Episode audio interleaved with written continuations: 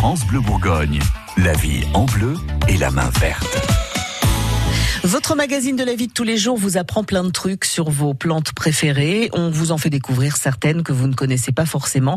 Gilles Sonnet, ce matin vous vouliez nous amuser en dressant un petit inventaire des fleurs et des plantes qui ont des noms de chapeaux. Oui, parce qu'en ce moment, on travaille beaucoup la fleur à la boutonnière avec les mariages. Donc voilà, je me suis dit, mais c'est étonnant cette histoire-là. Il y a aussi beaucoup de fleurs avec des chapeaux. Euh, on peut parler du chapeau d'évêque, le chapeau chinois, euh, le chapeau mexicain, qui est euh, une sorte de graminée également, le chapeau de gendarme en fleurs, et puis la, le chapeau du bon Dieu, qui est une, une encolie. ça, c'est assez rigolo.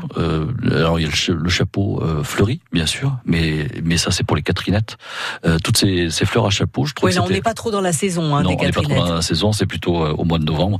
Mais voilà, c'était histoire de faire un petit, un petit clin d'œil à toutes ces fleurs qui portent euh, le nom du chapeau de quelque chose, en fait. Et c'est assez rigolo parce que c'est toutes des variétés qu'on peut trouver euh, d'une manière assez sauvage et naturelle, à gauche et à droite dans, dans, dans nos contrées. Et effectivement, il y a une observation qui est faite, euh, comme le cœur de Marie, euh, etc. C'est vraiment l'observance qui fait le, le, le, nom des fleurs, le nom familier. Et je trouvais ça assez, assez sympa de mettre ces, tous ces chapeaux à l'honneur. Et vous trouvez que souvent ça ressemble au nom qui est annoncé ou oui. bof? Oui, oui, c'est quand même bien observé, je trouve. Ouais. Non, c'est plutôt pas mal. Ouais. Un exemple ou deux?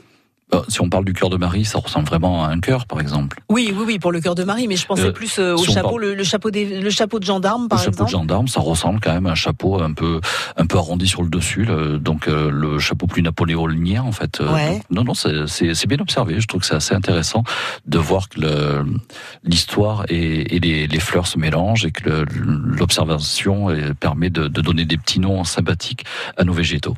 Il y a intérêt à les cultiver ensemble ou c'est pas forcément des plantes qui vont les unes avec bah, les autres Aucun intérêt. Aucun intérêt du tout, c'est comme ça. Voilà, il n'y a, a, pas forcément de relation entre les uns et les autres. C'est aucune aucune corrélation entre les deux. Et c'est toujours la fleur qui est qualifiée de, de chapeau il y a aussi des, des plantes qui ne font que des feuilles?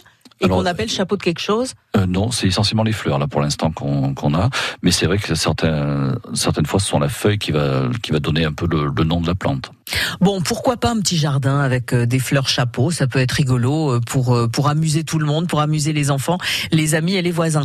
Merci Gilles Sonnet. On retrouve tous les conseils de nos deux experts jardins sur francebleu.fr.